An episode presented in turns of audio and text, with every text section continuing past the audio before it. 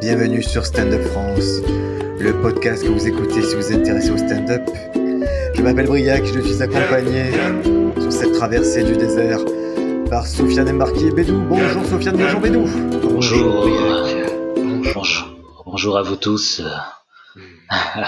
et voilà, c'est officiel, euh, le festival d'Avignon n'aura pas lieu puisque le confinement va se poursuivre et surtout les manifestations culturelles et tous les rassemblements culturels seront interdits jusqu'à nouvel ordre, jusqu'à plus loin que mi-juillet. Au moins donc, juillet, ouais. ouais. donc c'est vraiment la fin de, ben, c'est une fin de saison pour euh, pour le stand-up pour nous. Ouais.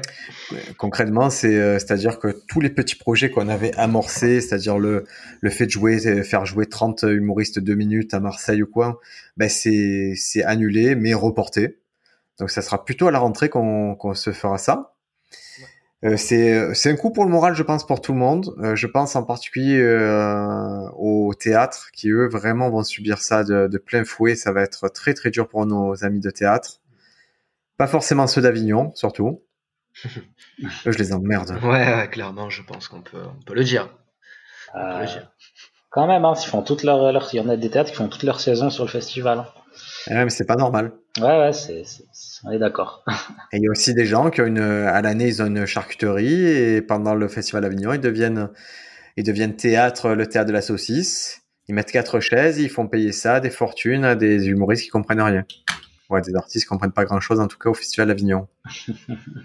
mais sinon. Moi, je suis prêt à le faire, hein, si on me, si on me, si on me paye, je suis prêt à le faire cette année.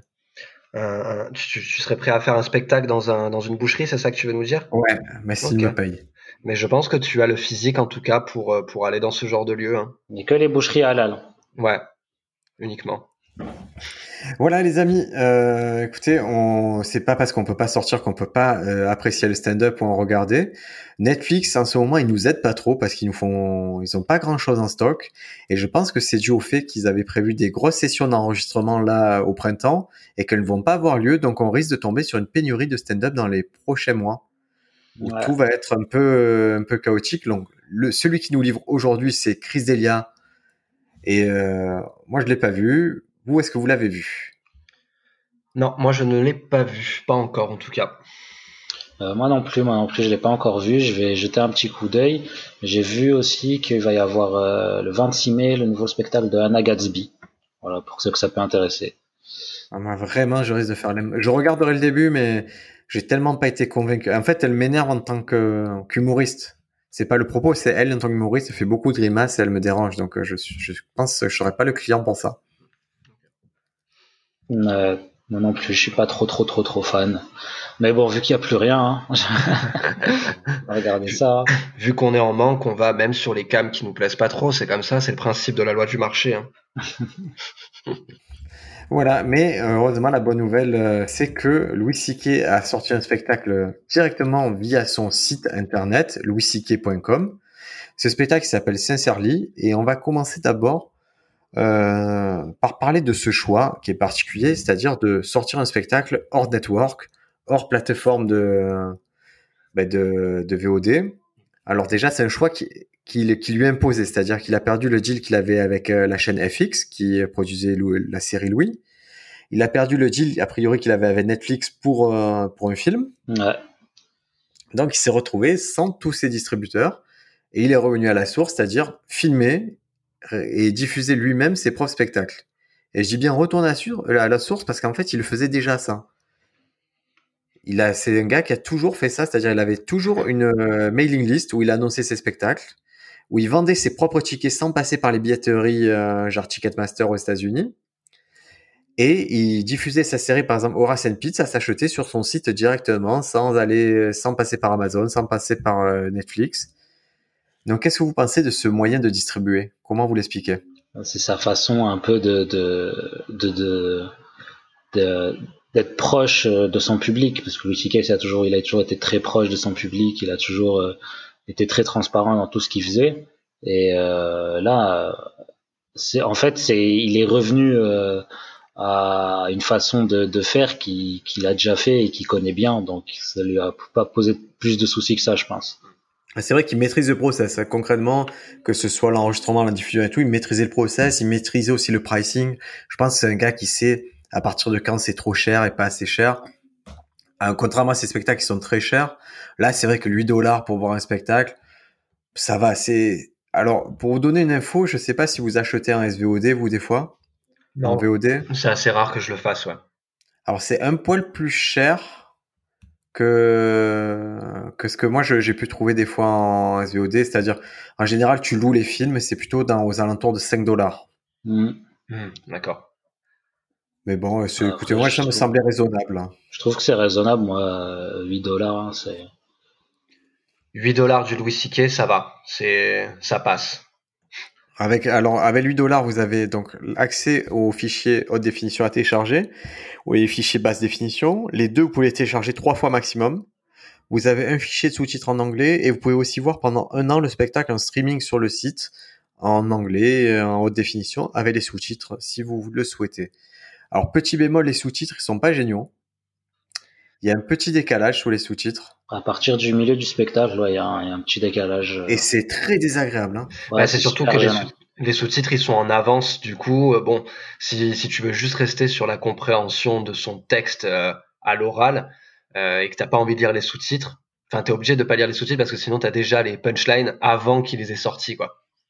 Je crois que je vais envoyer une petite réclamation pour ça, vous savez quoi? Allez, tiens, Il y, a, il y a toujours moyen d'obtenir un coupon de réduction et de m'acheter la série que tu- Pete que j'ai pas vue. est-ce que tu peux faire la réclamation en enregistrant un message vocal avec la petite musique d'introduction du podcast ou pas?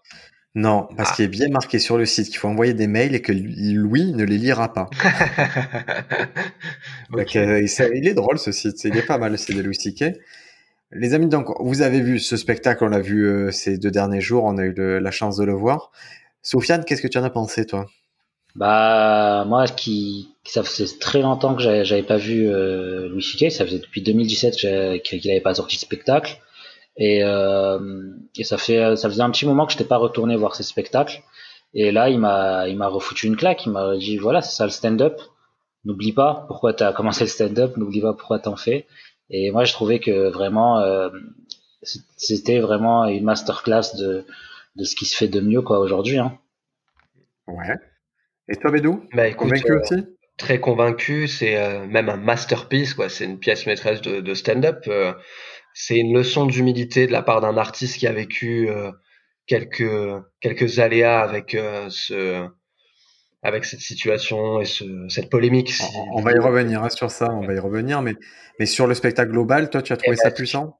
J'ai trouvé ça très très puissant. Ce qui m'a beaucoup touché, c'est sa sa connivence et sa proximité avec le public.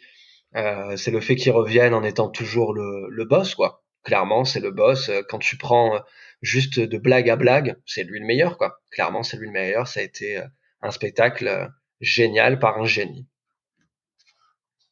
Ouais, il y y a vraiment un côté, il y a un côté très puissant. hein. Ouais. Il y a, il y a quelque chose qui, euh, il faut le dire, hein, c'est, moi j'étais étonné de la puissance du truc. hein, C'était, euh, waouh là là là là, qu'est-ce que Ah. ça frappe en fait? Et ça, on va y revenir plus tard techniquement, mais c'est factuel. Je veux dire, ça frappe. C'est un spectacle où il y a un volume de blagues qui est monstrueux. hein. monstrueux et puis du début jusqu'à la fin il y a une intensité incroyable moi je me suis pas ennuyé une seule seconde Euh, des vannes très fortes des phases très fortes un jeu on retrouve souvent quand même le Louis C.K. quand il va euh, jouer ses personnages euh, quand il va faire quelques accents Et Non, ses mais- voix, là, il a plein de voix drôles. ses voix mais ouais et puis elles sont elles sont précises elles sont justes elles arrivent pas comme ça comme un cheveu sur la soupe elles sont bien maîtrisées enfin c'est ça c'est plus le, le mot à garder de ce spectacle c'est la maîtrise c'est la maîtrise qu'a Louis C.K. sur son art aujourd'hui quoi Et puis ça faisait longtemps aussi que j'avais pas vu un, un spectacle qui m'a fait, qui était à la fois très très très drôle et qui m'a aussi touché.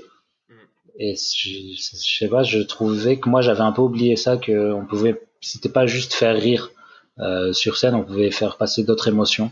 Et, euh, Moi, je me fais un peu souvent la réflexion quand je regarde les spectacles, lorsque je vais voir le, le spectacle et que je vais me faire la réflexion, il est trop fort ou elle est trop forte. Et avec Louis C.K., ça va venir 15 ou 20 fois dans le spectacle, quoi. C'est vraiment te dire, c'est trop fort. Voilà, c'est trop fort, il est fou, mais c'est une belle folie. C'est, voilà, c'est, c'est puissant. Ah, il fait du bien. Ouais, j'ai- les 20 premières minutes, j'étais pas convaincu. Et il y a un moment où il a réussi à me prendre sur des trucs de plus en plus forts, de plus en plus hardcore. Et j'ai dit, ah, il est fou. Il est fou. Ouais. Et quand je me suis dit, il est fou, j'ai dit, ah, ça va, il a gagné. Il est vraiment très, très balèze. Est-ce que vous voulez savoir euh, globalement ce que pensent les journaux de ce spectacle? Eh ben, vas-y, Ouais, ouais. vas-y, faisons une petite revue de presse. Ah, les libérations, ils te disent euh, que l'humoriste américain vient de mettre en ligne son seul en scène enregistré avant la pandémie, mais peine à se renouveler. Ah, eh ben, il devrait se faire cette propre réflexion, Libération. ouais, ouais bah c'est, c'est vrai que c'est, c'est vrai pour moi, je vois du vintage whisky, c'est-à-dire il revient sur quelques sujets qu'il a déjà abordés, mais il le fait tellement puissamment. Moi, j'ai pas, il m'a, il m'a pas surpris sur le sujet sur lequel il va, clairement. Il baise des enfants, il, c'est toujours les mêmes histoires. il parle de la religion. La religion, Dieu, si, ça, comme d'habitude. Mais c'est des questions universelles qu'il a toujours adressées, spectacle après spectacle. Mais concrètement, moi je vous pose la question, est-ce que vous attendiez forcément un nouveau Louis C.K. sur ce spectacle ou, ou pas, tu vois? Par rapport à, compte tenu de la situation, est-ce qu'on attendait forcément quelque chose de nouveau? Moi j'attendais juste de revoir euh, Louis C.K. sur scène et qu'il nous fasse du Louis C.K. Voilà, moi je voulais pas qu'il soit moyen. Voilà, moi je voulais dire, je voulais pas qu'il soit moyen. Ça m'aurait fait de la peine s'il arrivait moyen parce que arriver moyen et affaibli par tout un contexte qui est pas favorable, ça l'aurait, euh, tu vois, ça m'aurait fait un peu mal par rapport à, l'appréciation que j'ai du comique. Mais là, il, euh, mais là, il arrive super balèze, un contexte pas évident et il s'en sort comme un chef. Mmh. Allez, on va parler un peu de justement du côté vintage déjà. Le, premier truc vintage qu'on voit, c'est les fringues. Là, il a un jean dégueulasse, le le le t-shirt noir avait de la transpiration au bout de 10 minutes, il, il sue de partout. Et ça, on l'avait perdu en 2017 hein, sur son spectacle où il arrivait en costume bien taillé, euh, sur mesure là. Bah, c'est là l'habit euh, de base qu'il avait, qu'il mettait tout le temps euh, dans, dans, dans, ses stand-up et dans, même dans sa série là. Mais ça, ça, ça joue beaucoup sur enfin la façon dont il s'est habillé, ça joue beaucoup par rapport au contexte. De dire ok, euh, là j'étais une star en 2017, j'étais une star de Netflix, j'avais mon spectacle Netflix, il fallait que j'assume ce truc de star. Là aujourd'hui, il vient avec une humilité de je suis comme vous. Et euh, je On dirait que le message qu'il veut te faire passer, c'est il me reste plus que ça pour m'habiller. Voilà, c'est ça. Et c'est vraiment il me reste plus que ça dans ma vie, faire des blagues. J'ai l'impression que je, je fais des blagues et je, je vais comme il fait une blague à un moment où il dit euh, que là, il a une copine qui a 40 ans et lui, il a 50 ans. Quand il a 60 ans, il voudra avoir une copine de 50. Et quand il aura 75 ans, il aura une copine de 21 ans. J'ai l'impression que c'est pas de la résignation, mais il a accepté euh, son sort d'être humain. Et dans tout son spectacle, j'ai eu cette impression-là un peu. Ouais. Ah ouais, et c'est pour en venir un peu un truc, c'est vrai qu'on attendait forcément qu'il adresse les soucis qu'il a eu. Donc on rappelle les soucis vite fait. Il a été accusé d'exhibition, sexuelle par plusieurs femmes. Euh, il se serait masturbé devant elles. Certaines auraient consenti, d'autres auraient clairement exprimé un refus, mais il l'aurait fait quand même. Donc ça lui a valu en 2017 ben, d'être au cœur d'un gros scandale, scandale qui était euh, aussi dans la mouvance MeToo et Balance ton port. Et donc il se retrouve sans rien et là il revient et tout le monde attend de lui euh, qu'il parle de ça. Et en fait, il va en parler deux fois dans le spectacle. À quel moment, les gars? Il en parle au tout début. Et euh, il en parle ensuite euh, vers la deuxième partie, donc après 40 minutes de spectacle. C'est ça, ouais, aux deux tiers, il revient dessus. Au tout début, il utilise une forme de style qui est euh, comment ça s'est passé votre année à vous, en parlant au public. Donc, implicitement, les gens se, se marrent parce qu'ils savent très bien quelles sont été ces deux dernières années à lui. Elle est élégante cette blague, elle est, elle est très, très, elle est très Et ça fait un moment, ça fait, en fait, dès le moment où il est remonté sur scène, c'est la première blague qu'on a entendue des enregistrements pirates, c'est celle-ci. Et, vous voyez que ce gars-là, il la lâche pas. Hein. C'est quand il a une bonne blague, il ne la lâche plus jamais. Hein. Ouais. Et après, sur la, la 40e minute, j'ai trouvé ça encore plus élégant. Euh, parce que voilà, il dit clairement au public, bon, on va en parler. Allez, on en parle, ça c'est fait. Euh, et il fait une petite leçon, on va dire. Enfin, en tout cas, il donne son point de vue sur tout le rapport qui est au consentement. Voilà, quand il dit bon bah si même vous demandez à quelqu'un de vous masturber euh, devant elle et qu'elle vous dit oui, reposez la question quand même. Voilà, ne, ne, ne, vous, ne, vous, arrêtez pas au premier oui. Et euh, ouais non j'ai trouvé ça j'ai trouvé ça fort. Il en a pas parlé. Ouais, même, si on vous dit oui, ne le faites pas, il vous dit. Ouais ouais, ne le faites pas. Ouais c'est ça, ne le faites pas. Et, euh, et j'ai bien aimé le fait qu'il en ait pas parlé non plus pendant une heure. Il en a parlé au, si tu fais en cumuler peut-être 5, 5, 6 minutes. Ouais, je pense pas plus que ça. Pas plus que ça. Et surtout, quand il conclut ça, il dit, c'est tout ce que je dirais sur le sujet. C'est-à-dire, il a livré ce qu'il avait à dire et je pense qu'il n'en parlera plus dans ses prochains spectacles. Ouais, et puis c'est bien parce que la mise en scène, en fait, il va vers son verre d'eau, qui est un peu en fond de scène. Souvent, les humoristes utilisent ce temps pour rajouter encore une punch et lui, tu t'attends à ce qu'il rajoute du texte et en fait, il te regarde et il te dit non, c'est bon, je vais m'arrêter là. Je n'en parlerai plus. Ouais. Puis, puis l'angle qu'il prend, où il dit euh, que maintenant les, les, gens connaissent son truc, son truc qui est de se, se masturber euh, devant d'autres personnes, c'est une façon aussi de, de, de, se mettre au niveau de tout le monde, de dire euh, vous avez tous un truc, j'ai un truc, sauf que maintenant vous, vous avez tous mon truc. Et c'est ça qui, qui fait que vous me détestez. C'était touchant, ça. C'était très touchant. c'est vraiment le mec qui dit, je me suis fait prendre un sac comme on aurait pu tous se faire prendre un sac sur un moment de notre vie. Mais moi, maintenant, ça y est, je suis marqué au fer blanc. Et en plus, dans ce moment-là, il s'est passé des choses dans ma vie que vous pouviez pas soupçonner, la perte de ma mère, les choses comme ça. Donc c'est même les scènes, la scène dans le restaurant là où dit qu'il maintenant il va au resto, il y a des gens, ils lui font des doigts d'honneur en mode c'est le mec qui se branle devant des gens.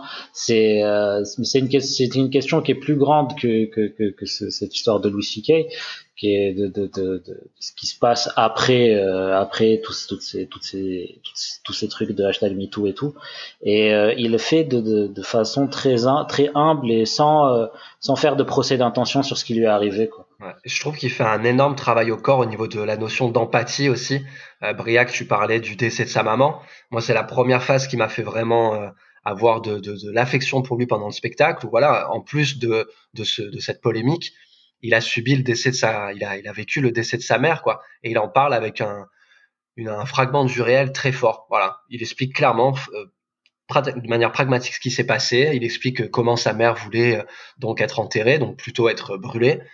Et euh, quand il parle aussi du fait you know my thing, donc tout le monde connaît mon truc, il parle du fait que tout le monde a une petite dérive sexuelle, mais sauf que là tout le monde, lui, enfin tout le monde est au courant. Même Barack Obama sait le truc de, de Louis C.K. quoi. Et là, moi, je me suis mis à sa place. Sa dérive sexuelle, c'est pas le. Non, mais le truc, c'est que c'est le souci, c'est pas sa dérive sexuelle, c'est le fait que c'est c'était dommageable à des gens, en fait. Oui, bien sûr. Oui, ouais, ouais. c'est c'est tout le monde a un truc sexuel, mais pas tout le monde a quelque chose qui va euh, porter du tort à des à des artistes ou à des euh, à d'autres personnes, d'autres êtres humains. Ouais, je comprends. Et c'est moi, c'est à ce moment-là où je me suis mis vraiment à sa place et je me suis dit, ouais, ça a dû être quand même très particulier cette euh, cette phase cette période de sa vie même quand il raconte cette petite anecdote où il est dans un avion pour aller en Italie et qu'il y a même un enfant de 6 ans qui le regarde et qui dit à sa mère ah mais c'est pas le mec qui se masturbe devant les gens enfin voilà quoi c'est ça en est drôle et ça en est ni pathétique quoi ça en est juste réel et vrai L'écart en plus, c'est que c'est pas, c'était pas un quidam, c'est-à-dire c'était le mec au sommet des humoristes qui était considéré comme le meilleur.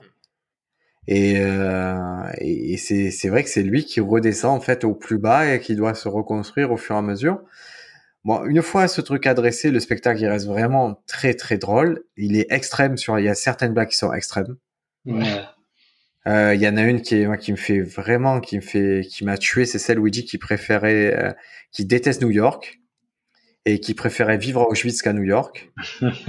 Et qui dit non mais Auschwitz maintenant tel que c'est maintenant pas Auschwitz tel que c'était avant. Et là il part sur une blague qui est vraiment une blague que j'aurais aimé écrire. C'est c'est il dit que la, seconde guerre mondiale on dit que c'était la der des der parce qu'il y a eu trop de, de, gens qui ont été tués. Mais dit s'il y avait eu moins de gens. Je, je fais je fais exprès de pas dire la blague exactement pour pas que spoiler les gens mais s'il y avait eu moins de, gens on aurait dit ok peut-être on en refait une ou deux comme ça. Qu'est-ce que c'était drôle ce truc là c'est très, très drôle. Et puis la comparaison ouais, de New York avec Auschwitz, le fait d'aller récupérer ton ticket pour visiter Auschwitz, surtout en étant juif, enfin c'est tellement drôle ça. C'est-à-dire tu dois payer un ticket pour visiter Auschwitz alors que euh, en gros une grosse partie de ta famille est peut-être décédée là-dedans quoi. Et lui il apprend un truc, hein. c'est vrai qu'il nous apprend que, que, bah, a que toute sa famille a été euh, décimée dans les camps de concentration et que justement son grand-père lui est allé au Mexique. C'est c'est vrai que que Louis C.K. les pour ça que Louis est mexicain, du coup. C'est assez intéressant. Hein ouais, il a... Ouais. Mais euh, il, a, il a aussi euh, des petites phases euh, de ce, ce, rapport avec le public, ce jeu avec le public. Il utilise une expression qui est never again un moment, donc plus jamais, un peu comme avait fait Ricky Gervais pour son discours, pardon, au Golden Globes. Au Golden Globes. Voilà, c'est en gros, il fait la blague et il dit ah non, promis, je la ferai plus jamais. Enfin, tu vois, il se sent un peu merdeux de faire les blagues des fois. J'aime bien le petit sourire qu'il a avec le public à faire la blague et se dire non, putain, j'aurais pas dû la faire celle-là ou j'aurais pas dû la dire de cette manière-là. Il, joue beaucoup de ça. Il y a qu'un truc, moi, je vais reprocher au spectacle globalement, c'est que beaucoup de ses prémices, c'est je déteste ça, je n'aime pas ça, je déteste ça, je déteste. Et j'ai trouvé ça, je me suis dit putain, ça faisait au bout d'un moment, je me suis dit c'est un peu relou en fait que, que toutes tes attaques ce soit je déteste ça. Alors que l'angle après il est cool, hein, mais bah, je trouve que c'est c'est ce qu'on disait, il revient un peu à l'essence de Louis de ce cynisme très fort, de ce cynisme maîtrisé. Donc bon, il n'y a pas mieux pour un cynique que de commencer une prémisse par je n'aime pas ça, quoi, en gros. Ouais. Et Après, euh, moi, ce que j'ai apprécié dans la, dans la globalité du spectacle, parce que ça, c'est distillé au fur et à mesure, vous connaissez mon amour pour euh, l'humour un peu engagé, quoi, c'est qu'en fait, il fait des grandes, euh, il utilise des, il évoque des grands thèmes, comme pour moi, par exemple, il fait une blague à un moment sur les 72 vierges. Il parle de ce principe que lorsque tu meurs, tu vas retrouver 72 vierges au paradis. Et il dit, mais qui sont ces 72 vierges? Et il se met un peu à la place de ces pauvres femmes qui vont récupérer des gens qui se sont fait éclater dans un bus en Israël, quoi. Et j'ai trouvé que cette vanne était hyper féministe et que c'était la vanne la plus féministe que j'ai entendue depuis quelques mois, quoi. Ah, c'est drôle comme interprétation. Ben ouais, et, pour, et, pourtant, il ne dit, et pourtant, il ne dit pas le mot, mais pour moi, je l'ai considéré comme une vanne hyper féministe. De toute façon, je pense c'est pas ce. Moi, la plupart des artistes euh, que j'ai vu dire je suis féministe, c'est pas, tu vois, c'est pas les personnes qui m'ont convaincu du féminisme. Hein. Ah, je, je... C'est ceux qui n'ont pas besoin de le dire, qui, qui en général te démontrent un peu plus, de, te poussent à réfléchir. Ouais, et puis il fait aussi euh, une vanne par rapport aux, personnes handicapées ou les personnes retardées. Donc là, il fait vraiment une, une attaque concernant le validisme. Donc, euh, on va dire le, le, fait que les gens euh, pensent toujours en étant valides et pas aux personnes, ils n'englobent pas dans la société les personnes handicapées. Alors, on l'a appris ce mot validiste, on l'a appris il y, a, il y a deux mois qu'on allait dans un bar avec toi, ouais. où, il était, euh, où il était marqué interdit les propos validistes. On se demandait ce que c'était, nous. Ouais, et ben. Et on croyait que c'était les personnes. Qu'est-ce qu'on a cru au début? On a cru des trucs très bizarres. Moi, tu as cru la même chose que ma copine, donc Sarah, qui pensait que c'est les gens qui validaient automatiquement des propos, tu sais. Ah ouais. Qui en gros, leur vérité était validée. Alors que non, le. Ah, la chloroquine, ça marche Ouais. pas. voilà, exactement. Exactement. Et que ça n'a rien à voir le validisme avec la série de Franck Gastambide non plus. Hein. Voilà. On Eh, euh, je fais une petite parenthèse. Vous l'avez vu finalement? J'ai Non, arrêté au bout du premier épisode. Ok. C'est bizarre je- parce que vous pourriez être un peu plus la cible que moi et ça vous parle pas plus que ça? Non, pas plus que ça. C'est c'est c'est compliqué. Moi, j'aime Ouais, le, rap- j'aime le français fort, dur à la Kerry James. Voilà. Non, mais au moins c'est clair. hein. Ouais, je savais pas. Moi, j'avais pas l'impression d'être cible, donc ce que j'ai vu, ça m'a pas convaincu et j'ai arrêté. Mais voilà. Alors, euh, Louis C.K., j'aimerais qu'on qu'on parle d'un truc très important, c'est qu'il y a un gars, un malade. Vraiment, je vais vous dire un malade mental. Je vous donnerai son son adresse euh, et je vous mettrai le lien de la vidéo dans le dans la description du podcast.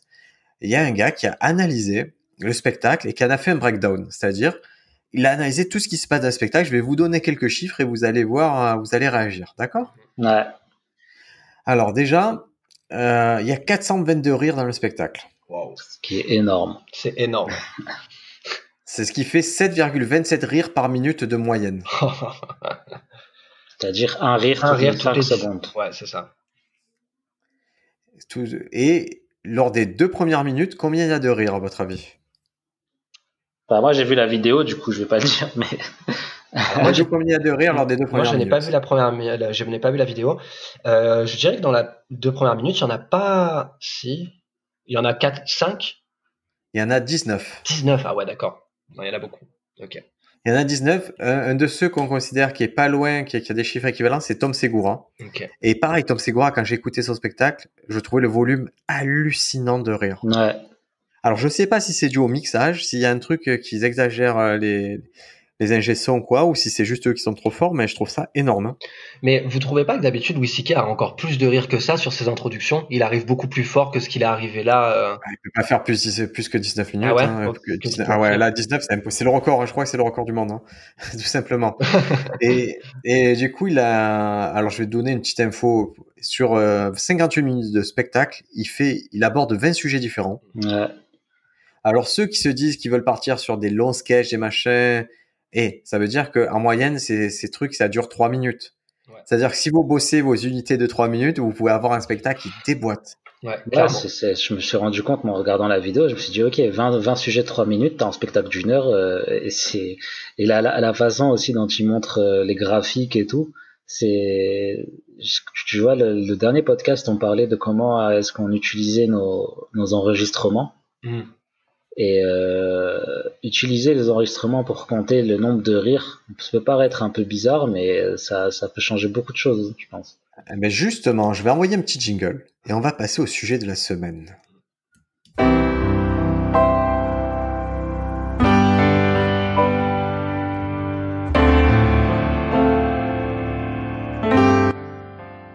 Et le sujet de la semaine, justement, c'est la notion de rire par minute. Le LPM, love per minute, ou rire par minute, RPM. On va utiliser plutôt LPM. J'ai l'impression qu'on est dans un jeu vidéo. Parce qu'on est. Ouais, ouais, ouais. Et donc le LPM. On va partir de, de quelques informations euh, concrètes. Et ces informations que, que je vais vous donner, elles ont été obtenues en recoupant plusieurs sources, d'accord? Ok. ok. Alors, on attend d'un sketch en général qui fasse rire entre 4 à 6, voire plus, fois par minute. D'accord 4 à 6 fois plus par minute. Donc, si vous débutez, il faut un objectif de 4 heures par minute. C'est ça qu'on attend, on n'attend pas moins de vous. Et c'est déjà un sacré volume. Mmh. Et pour quelqu'un de plus confirmé, on attend du 6 et plus par minute. Donc ça, si vous voulez vérifier que vos sketchs, ils obtiennent ce volume de rire, bon ben, Sofiane l'a dit, la réécoute. Si sur 5 minutes vous avez 12 euh, rires, vous êtes en dehors de ce qu'on attend de vous en fait, en efficacité comique. Et voilà, et rire, euh, moi, je le fais depuis très peu de temps. En fait, j'ai commencé à le faire ben, quand je suis arrivé à des échéances un peu plus importantes. Donc, suite à, au fait que j'ai été sélectionné dans les baisses de l'humour à Marseille, quand je fais la finale à l'Alhambra, la veille, je fais la première partie de Fanny Rué au Barbès. Et euh, du coup, je réécoute mon enregistrement le matin euh, de la finale à l'Alhambra. Et en fait, je fais pour la première fois ça, c'est-à-dire que je compte le nombre de rires pendant les 12 minutes. Donc tu mets une petite, euh, tu voilà, chaque, chaque minute, fois. tu mets une petite, tu mets une petite flèche, une petite croix. C'est ça, exactement. Ensuite, je fais une deuxième réécoute. Ensuite, je classifie les rires, c'est-à-dire que je les classifie en termes de puissance, tout simplement. Est-ce qu'on est sur du rire de prémisse, tu sais, du petit rire quand tu as annoncé ta prémisse? Est-ce que la punchline euh, donc, tu as ton twist. Et ça compte, le petit rire, le petit rire compte. Hein, le petit rire compte. Ah, voilà, c'est ça la question que je me posais, parce qu'une fois, j'ai. Ah, ouais, ouais, ah oui, non.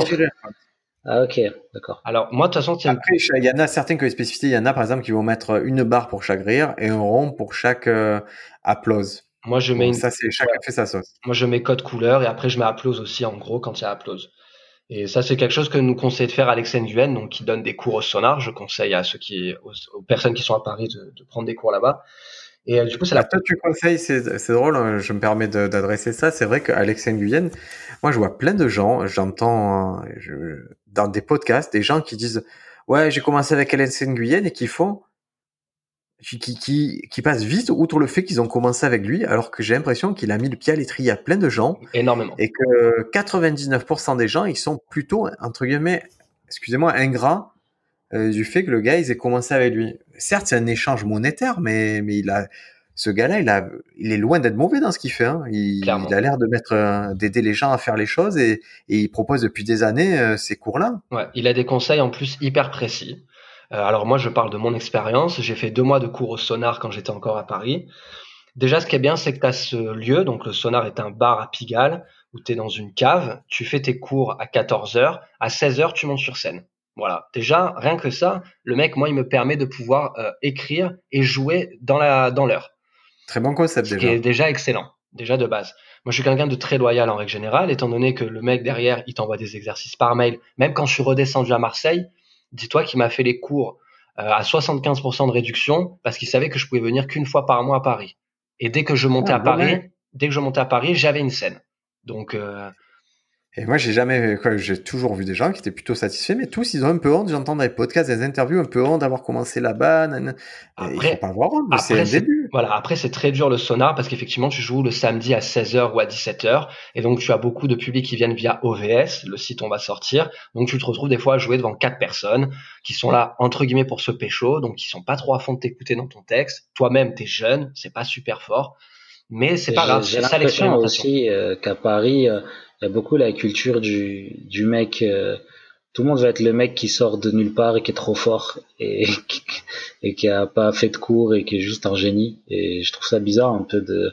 J'ai entendu, entendu des, des, gens qui, qui, qui, qui, mentent sur le nombre d'années depuis quand ils font du stand-up, tout ça. Ah, il y a du storytelling ouais, à ce niveau-là. Il, il y, a, une vraie histoire de storytelling. C'est vrai que ça fait. Je comprends qu'un est certes. En fait, je comprends pas en vérité. Je pense c'est stupide, mais de dire que ça fait cinq ans que tu galères, il vaut mieux dire que je suis un jeune humoriste et ça fait un an que je fais ça et, et je suis déjà fort au bout d'un an. Hmm. Euh, la vérité, c'est que les professionnels, ils s'en foutent un peu de ça, quoi. Et juste pour revenir sur Alex, moi de, de, base, je suis pas du parti de me dire on peut prendre des cours de stand-up, alors qu'aujourd'hui j'en donne. Mais euh, à la base, j'étais pas forcément euh, euh fan de l'idée. Par contre, dès que j'ai commencé à le faire, Et Alex m'a donné les bases. Ensuite, que j'ai concrétisé et complémenté avec bah, toi, Briac, à Marseille. Et aujourd'hui, ça peut me permettre d'aujourd'hui donner des conseils à des jeunes, à des personnes qui débutent sur scène. Et sans ce que j'ai eu avec Alex, plus complété par toi, bah, j'aurais pas pu faire tout ça, tu vois. Mais Alex te met le pied à l'étrier, tu vois, si tu veux commencer, tu mets le pied à l'étrier. Moi, ça me semble bizarre de, de, de désavouer ça. Le mec, il assure à ses élèves, il assure, juste, euh, pardon, il, il assure 60 scènes par mois. C'est énorme, 60 scènes par mois. Et il assure des fois des spectacles, soit à la petite loge, soit au théâtre de 10 heures. Euh, ils ont déjà fait le théâtre du gymnase. C'est énorme, tu vois il y a des mecs qui font deux mois de stand-up et grâce à Alex, ils font le théâtre du gymnase deux mois après. Je veux dire, euh, comment tu peux lui dire derrière que c'est que ce mec, on peut pas lui lui renvoyer des fleurs. Enfin. Et moi, je crois qu'on confond le, le, professeur et le stand-upper en fait. Je crois qu'il y a aussi cette confusion de dire bon, mais le gars, il a pas eu de il n'a pas eu de grand succès en stand-up, alors il n'est pas légitime. Non, il est, tout à fait légitime pour t'expliquer quelque chose. Et si tu l'expliques mal, tu, arrêtes les cours et voilà. Ouais, et tu vois, certes, il n'a pas réussi, il n'a pas eu de succès, mais par contre, moi, du coup, j'ai eu l'occasion de jouer avec lui sur le plateau du Sonar. Il venait toujours tester, déjà en termes de création de volume de blagues. Euh, j'avais rarement vu quelqu'un qui écrivait autant de nouvelles blagues chaque semaine, quoi. Ah ouais, c'est un bosseur. Hein. Voilà, et en plus, elle marche, tu vois. Et c'est un bosseur. Euh, il a une façon de. Après, il a il a sa personnalité, c'est pas un mec qui est euh, très sociable, tu vois, donc euh, c'est un peu difficile de parler avec lui en dehors des cours. Mais pour il juste de la timidité, tu vois, ça peut être aussi un côté timide et c'est évident qu'il est peut-être un peu timide. Moi, pour ce qui est des cours, et puis à partir du moment où tu es un artiste, un jeune artiste, que tu pour moi, pas organisé une seule soirée d'humour et euh, que t'as pas encore fait des grosses scènes, t'es personne pour pouvoir juger le travail de quelqu'un d'autre qui essaye en tout cas de favoriser la démocratisation du stand-up. Ça, ça, ça vient du fait que quand les, les gens qui font pas de stand-up et qui veulent s'y mettre, ils ont vraiment l'impression que c'est euh, le mec est trop drôle, il est sur scène et il est devenu drôle. Et il n'y a pas cette culture qui existe en France de savoir ce que c'est d'écrire une vanne et de, de, de, genre moi avant de commencer le stand-up, je savais pas qu'il y avait des gens qui écrivaient des vannes. Pour moi, il y avait des gens super drôles qui allaient sur scène et c'était drôle. Mais c'est l'illusion du stand-up, en fait. C'est tout l'art du stand-up, c'est que tu veux faire croire aux gens que c'est quasiment improvisé. C'était la phrase. C'est cette illusion qu'on maintient là. Ouais. Et donc, pour revenir un peu, puisqu'on a fait la parenthèse à Alex, et, et moi, pour, pour l'anecdote, moi, je sais que quand je commençais, je suis allé à Paris, j'ai pas pris de cours ni rien, j'avais demandé une scène. C'est un des gars qui m'avait fait jouer, et c'est le genre de choses que j'oublie pas trop, ça, tu vois. Mais c'est la parenthèse est refermée. On va revenir au, au rire par minute. Donc, on disait, vous pouvez le calculer ben, dans vos dans vos sketchs, dans vos passages, et donc vous allez vous dire, est-ce que je suis dans les clous ou pas? Si vous n'êtes pas dans les clous, il va falloir analyser concrètement qu'est-ce que c'est qui va pas. Est-ce que c'est le nombre de vannes? Est-ce que c'est le non verbal qui va pas? Mais en tout cas, il y a un problème si vous n'avez pas vos quatre rires par minute, c'est sûr. Eh ben, tu vois, tu parles du non verbal. Moi, c'est comme ça que du coup, j'ai rajouté beaucoup plus euh, de gestuels, euh, de gestuels bien posés, maîtrisés, parce que j'ai constaté que ça pouvait m'assurer des rires sans forcément faire plus d'efforts et plus d'écriture. Voilà, tout simplement. Euh, des fois, juste un regard public, un silence bien maîtrisé, ça t'assure un rire et t'as pas besoin de réécrire une vanne là-dessus, quoi. J'aime bien l'expression la, la, que tu utilises plutôt que blague, euh, Briac, c'est effet comique. Ah ouais, c'est parce que c'est la blague, on a l'impression que c'est quelque chose de construit, alors que l'effet conique, c'est juste est-ce que j'ai obtenu quelque chose C'est ça, et ça aide beaucoup dans l'écriture, dans la façon d'écrire. Donc quand tu écris, tu écris une blague, ensuite tu réfléchis à c'est quoi mes effets comiques, où est-ce que je peux rajouter des effets comiques qui vont être drôles? Peut-être des, des happenings, une façon de bouger, une façon de dire la chose. Euh, et ça, ça c'est ça qui va rajouter le volume vraiment de, de blague dans, dans la blague elle-même. Moi, je vous propose un petit breakdown, c'est-à-dire, je vais vous donner, si vous voulez, un, sketch de 5 minutes qui vraiment qui, euh, qui déchire. Je vais vous donner un peu la moyenne de ce qu'il faudrait faire. D'accord? Ok. Il faut de 1 à 3 sujets. Ok. 20, 20 blagues ou plus. 20 blagues punchline. En général, 400 mots ou moins. Et il faut, et ça aussi c'est une donnée importante, on a parlé du rire par minute, c'est-à-dire du nombre de rires, et maintenant en volume de rire par minute, il faudrait qu'il y ait 18 ou plus secondes de rire par minute. Ah ouais. Sur un passage Et ça, ça te permet, tu vois, de 5 minutes. minutes, C'est-à-dire qu'en gros, tu as presque un tiers, ça doit rire un tiers du temps. Et ça, ça adresse ce que tu dis, Sofiane, c'est-à-dire qu'un petit rire, forcément, il va compter pendant qu'une seconde ou deux dans ton décompte des 18 secondes. Ouais, parce que moi, quand je comptais euh, les rires que, que j'avais quand, quand, quand, quand j'arrive sur scène et que je parle pas au début, parce que voilà, je fais, un, je fais un gros silence au début quand je parle, je, le, je les comptais pas, parce que je me dis, c'est pas une blague, ça. Ah si, ça compte, bien sûr, ça compte. C'est comme une blague, c'est un effet comique. Et ouais, ok. Et pour les sujets, t'as dit combien? Trois sujets? Trois sujets. Un à trois sujets. Un à trois sujets. à. Ça veut dire que c'est une limite maximum, quoi. Il faut pas évoquer plus de trois sujets sur cinq minutes, quoi. Ça, ben, ça semble bizarre de, de, changer parce que si tu changes de sujet, tu es obligé de repartir à zéro au niveau des prémices de la situation. je comprends. C'est-à-dire, tu forcément, tu perds de, de l'efficacité. Déjà, trois sujets sur cinq minutes, ça me paraît énorme. Ouais, je trouve ça beaucoup. Ouais, ouais mais c'est sujet, c'est. Ah, moi, je vous rendez pas compte, mais vous, vous abordez plus que ça, je pense. Hein, si, si vous, je prends vos sketchs. Ah, mais ça, c'est la digression, Briac.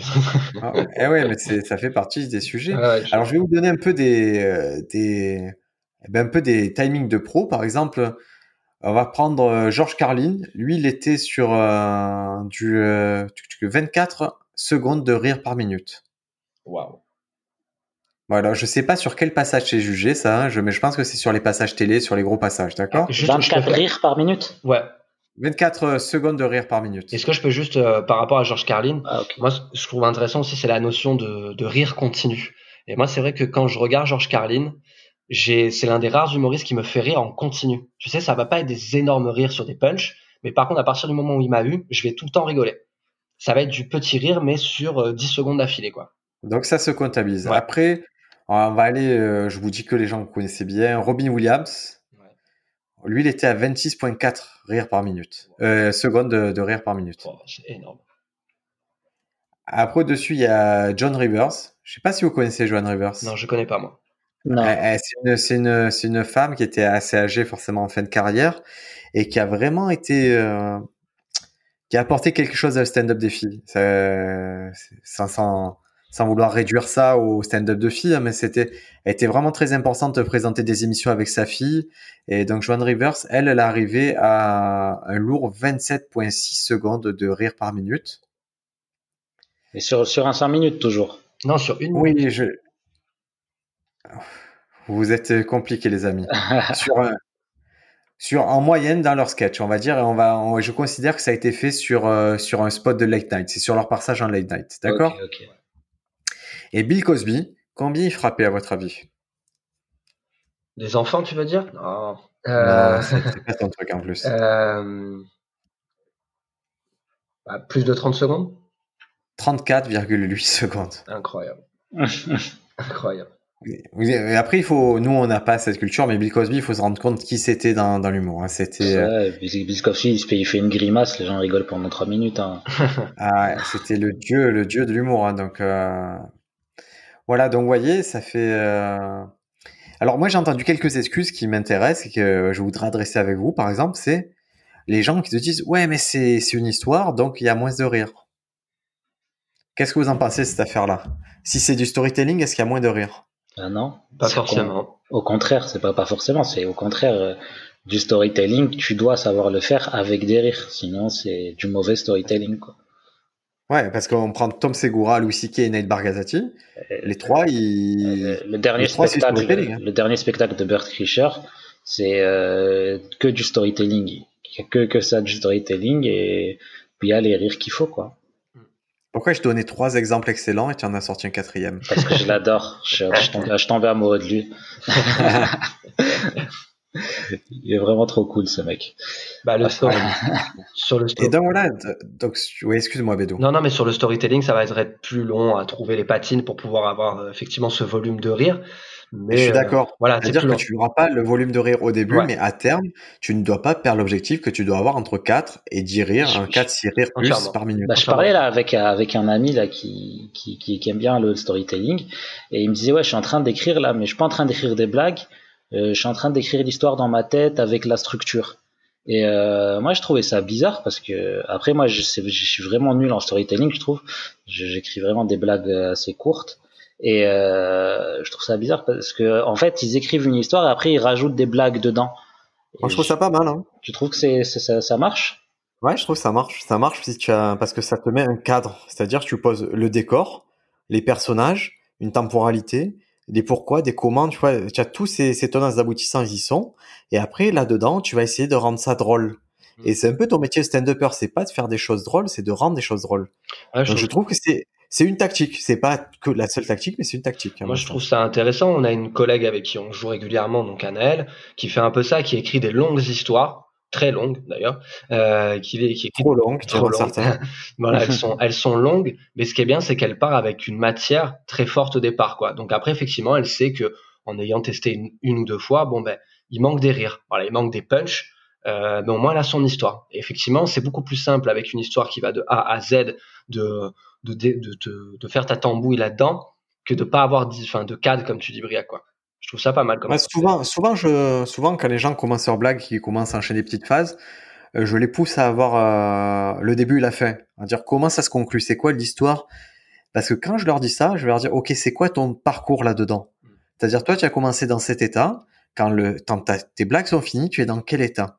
Et c'est pour leur montrer pour leur dire comment tu as évolué. Si tu étais calme au début, il faut que tu sois énervé à la fin, et vice versa. Si tu étais euh, énervé euh, au début, il faut qu'à la fin tu aies appris une leçon, tu aies fait quelque chose, et ça les pousse à faire ce parcours un peu initiatique euh, qu'on attend d'un récit en fait. Donc ça me choque pas trop le truc de Sofiane, hein. moi ça, mais je comprends que ce soit pas ta méthode par contre. Hein. Ouais, moi j'ai du mal, j'ai vraiment du mal à faire ça. Alors les rires par minute, alors je me permets d'enchaîner du coup avec un deuxième truc. Et vous allez... Euh, et c'est un peu le contraire de ce qu'on a dit là, mais pas vraiment. Je me suis aperçu le truc, c'est que moi je monte mes vidéos. D'accord Je monte mes petites vidéos de sketch que vous pouvez trouver sur Instagram. Et, et là, je fais des sketchs qui, où des fois, il n'y a pas...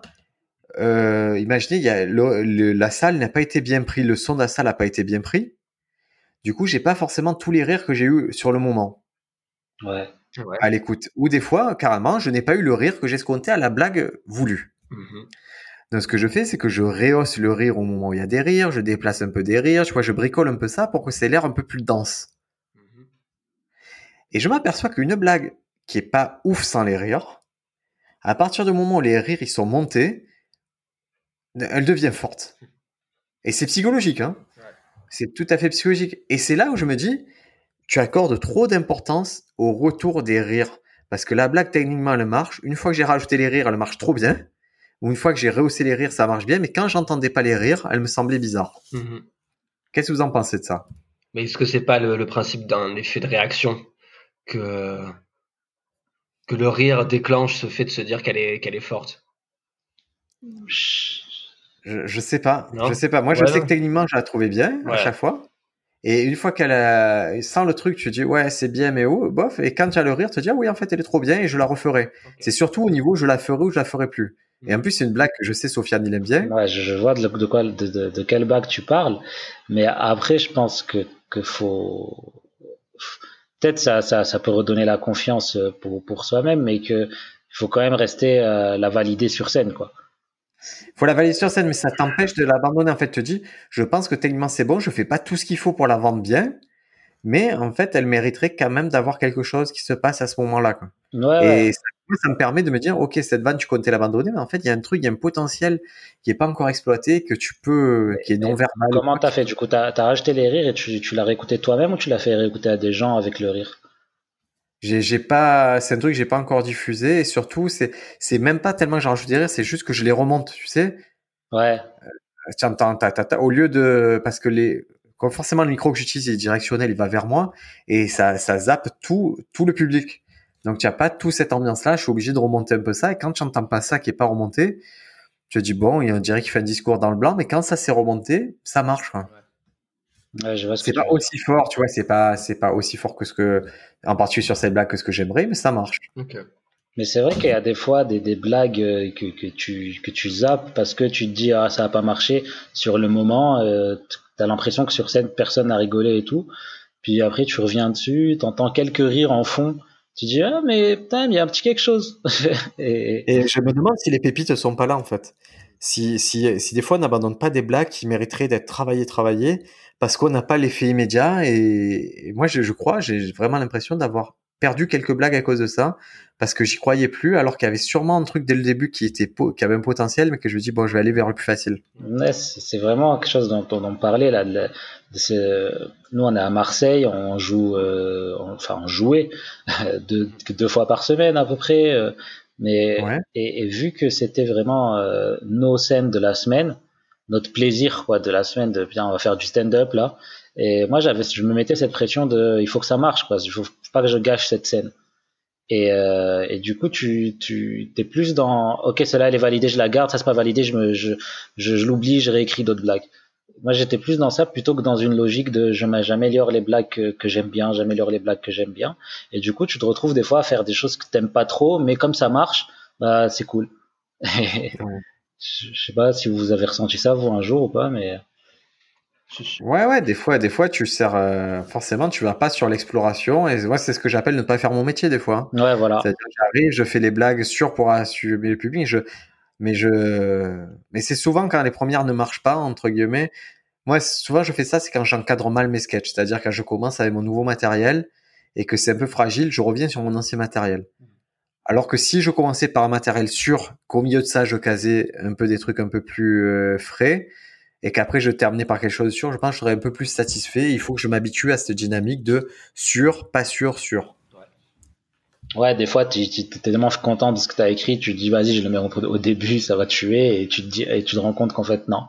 Et du coup, Alors que techniquement, c'est bien, mais il manque les choses, il manque l'attitude, il manque le rythme, il manque mm. plein de choses. je trouve que pour, euh, pour confirmer ce que tu dis, Briac, je trouve que dans l'ordre, c'est vrai que c'est plus intelligent de commencer par du sûr et finir par du test, ou alors mettre du test au milieu, refinir par du sûr, que de commencer avec de la nouveauté. Parce que ouais, c'est une erreur. Tu te mets sur un mauvais mood, tu mets tout le monde sur un mauvais truc, hein, sur une mauvaise piste. Hein. Ouais, ouais, puis c'est vrai que même toi, au niveau de ton rythme de jeu, comme du coup tu cherches un peu ton texte, euh, les effets comiques, ce que tu veux, euh, bah, même ton, ton sûr, tu peux le rendre mauvais, quoi, à cause de ça. Tu le rends mauvais, surtout, ils sont pas convaincus. C'est-à-dire, tu comme tu les as pas convaincus, tu redémarres à zéro. Alors que si tu lances avec du sûr, tu les mets à un certain niveau. Et quand tu abordes ton nouveau, ils sont déjà à ce niveau, ils te font plus confiance. Ouais, bah c'est le principe. C'est-à-dire que ton matériel, il a besoin de prouver moins de choses, de se battre moins longtemps. C'est le principe de, de l'opener, quoi. Hein. D'avoir un opener très fort, de prouver au public que c'est toi qui es drôle sur scène et pas un autre, quoi. Bah, souvent, là, les gens, ils se trompent euh, quand on parle d'opener. C'est l'opener, c'est pas pour se présenter, c'est pas pour, euh, c'est juste pour dire je suis drôle. Ouais, bien sûr. C'est vrai que l'opener, au début, on voit basiquement les trucs à la Jamel. Euh, bonjour, je suis franco-algérien, ce qui veut dire que mon père est nanana. Ça, c'est, ça peut, c'est une façon de faire où je m'appelle Driss, Driss Choucroute et Choucroute, c'est vraiment mon nom les gens ils adressent c'est vrai qu'on a ce cliché là alors que l'opener c'est peut juste être une blague qui défonce et qui met d'accord tout le monde d'ailleurs moi je conseille plutôt ça hein. ouais ouais c'est moi je m'en fous de votre opener c'est ce que j'ai dit récemment à une élève là parce qu'elle elle avait lu le livre de, de Judy Garland où elle est où Judy Garland disait qu'il fallait pas parler de suite de soi-même et tout. Je fais moi tu parles ce que tu veux au début. Tant que tu les défonces tant que tu arrives tu as une blague forte deux blagues fortes trois blagues fortes que tu me les mets dans la poche euh, tu parles de ce que tu veux. Hein. Combien, de fois ça m'est arrivé de, de, ou même vous, moi, toi, Briac, je t'ai déjà vu aussi, c'était déjà arrivé, de, tu commences avec du test, tu dis, ok, ça marche pas, je vais les revoir avec mes blagues fortes, sauf que tes blagues fortes, elles marchent pas tant que ça parce que tu les as pas, tu leur as pas prouvé au début. Tu, tu décèdes sur scène. Tu décèdes sur scène et tu vois, c'est comme le même qu'il y a sur même ton plateau là. Quand quand il y a eu une de tes meilleures blagues qui marche pas et que tous les humoristes en coulisses sont en mode ouh et genre c'est c'est tu peux te dire euh, en fait tout ce que j'ai écrit c'est de la merde à la fin de ce genre de scène parce que tu, tes meilleures blagues marchent pas parce que tu les as mal servi avec tout ce que tu as servi de nul au début quoi. Mm. Ouais, ouais, ouais, ouais. Écoutez les amis, je crois qu'on arrive au bout de ce podcast. Yes. Donc euh, pensez à cette histoire de rire par minute. Là, vous avez le temps d'analyser vos si vous enregistrez un peu, analysez, voyez si vous êtes dans les clous, voyez si c'est plutôt vers 4 ou plutôt vers 6. Ah, ça m'a donné envie ça, je vais le faire. Mm. Eh oui, parce que si vous êtes en dessous de 4, il y a un problème. Si vous êtes à 4, ben, visez 6 et si vous êtes à 6, visez plus. 19. Mm. mon objectif, L'avantage qu'il n'y aura jamais assez. Mon objectif est de, est de battre Bill Cosby. Voilà. Bill Cosby, ça va être dur, hein, tu peux le faire, Bédou. Sofiane, Bédou, passez une bonne semaine. Merci, vous aussi, les Toi gars. aussi, Briac. Je vous confie la dure mission de, de commencer à regarder Chris Delia pour la semaine prochaine. Ça vous va? Ouais, vas-y. Avec plaisir. Allez, courage. Allez, bonne soirée, bis. Ciao, ciao, tout le monde.